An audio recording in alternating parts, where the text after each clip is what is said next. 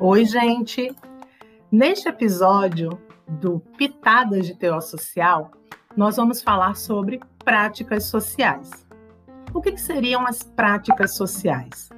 A prática social tem sua origem na busca de subsistência e existência na sociedade e é realizada por pessoas e por grupos sociais, né? por indivíduos e por coletivos são formas de compreensão e intervenção na realidade, com o objetivo de responder às necessidades. Né?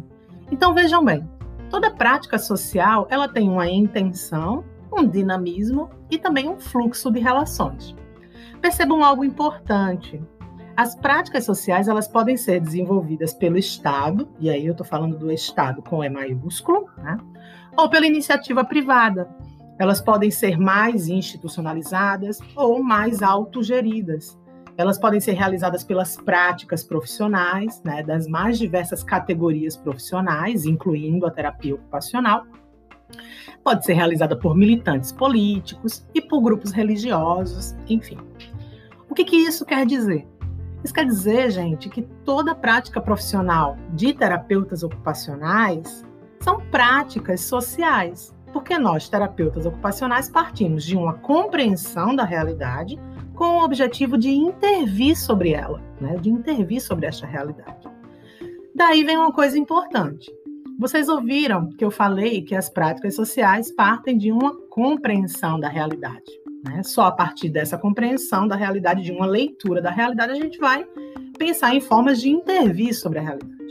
Pois bem, isso quer dizer que existem várias formas de interpretar a realidade. Né? Não existe um único jeito, né? uma única forma da gente ler a realidade, compreender. Na literatura da terapia ocupacional, quando a gente vai lá para os fundamentos da terapia ocupacional, a gente consegue localizar três perspectivas epistemológicas possíveis de influir nas intervenções no social.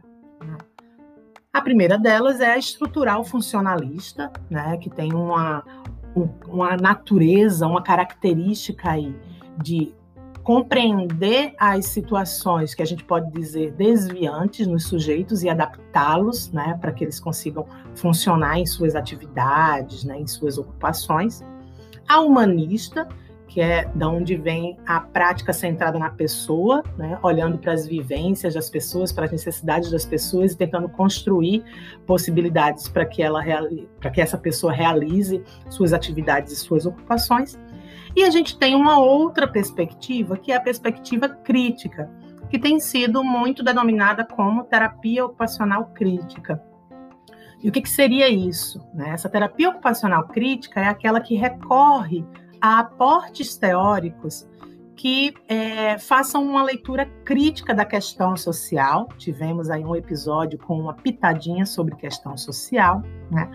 Um aporte teórico que vai questionar aí o saber científico positivista, né? Que nessa perspectiva vai ser considerado reducionista.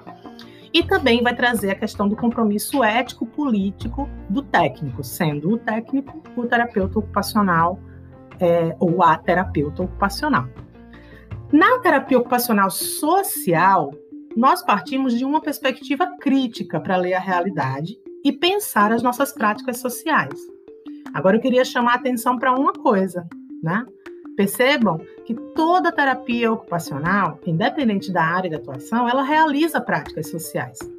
Mas nem toda terapia ocupacional é essa terapia ocupacional social que a gente discute aqui, enquanto sub-área específica da profissão terapia ocupacional. Neste episódio, o objetivo foi apenas falar de forma mais geral sobre as práticas sociais, né? nesse esclarecimento de que todas as nossas práticas elas são sociais. Teremos um outro episódio explorando especificamente a constituição de uma sub-área específica da terapia ocupacional, que aqui no Brasil temos chamado de terapia ocupacional social. Por hoje é isso, gente. Nos encontramos no próximo episódio.